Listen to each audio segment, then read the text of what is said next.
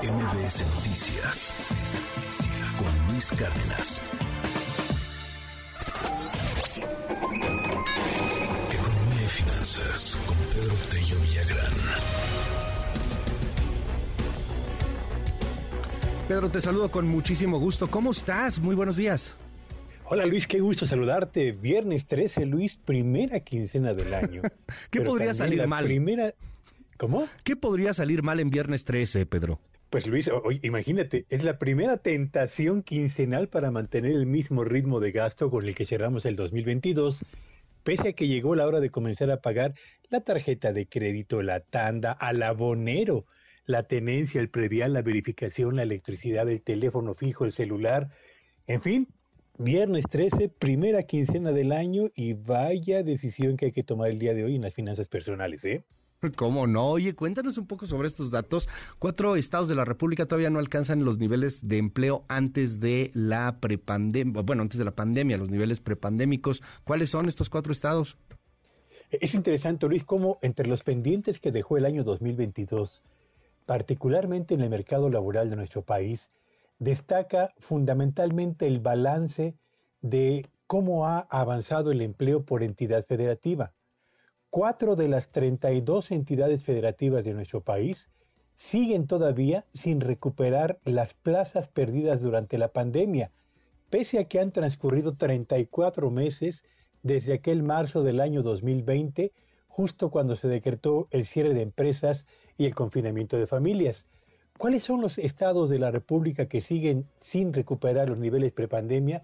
Véalo usted. Primero, y el más preocupante, la Ciudad de México, uno de los más importantes centros de actividad económica de nuestro país, cerró 2022 con un déficit superior a los 52 mil puestos de trabajo en relación con el nivel de empleo que tenía en febrero del año 2020.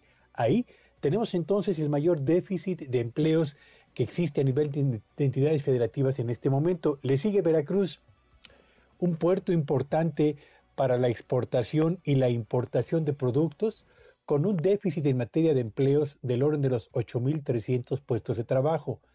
Quintana Roo, un centro turístico relevante para nuestro país, con un déficit de 3.309 plazas, y Sonora, en el norte, uno de los estados que destacan también por formar parte de, los, de las cinco entidades con mayor eh, nivel de exportación en el país, con un déficit de 645 empleos respecto a los que tenía en febrero del año 2020.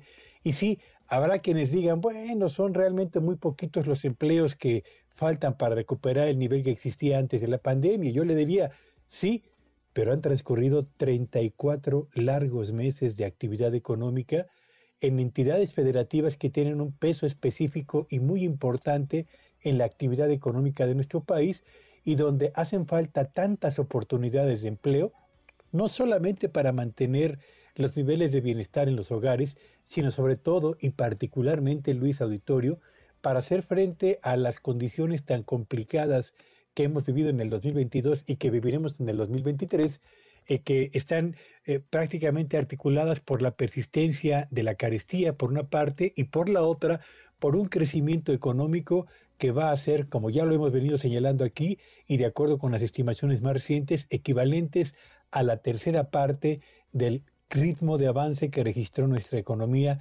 en el año 2022. Así que cuatro estados, cuatro, todavía con niveles de empleo por debajo del prevaleciente antes de la pandemia, Luis.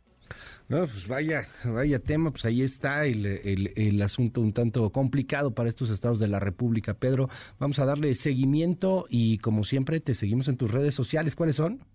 Sígueme en Twitter en arroba Petillo Villagrán y bueno, que tenga un buen viernes 13 y a no descuidar la quincena, ¿eh? Pues Buenos días a todos. Pues sí, gracias Pedro.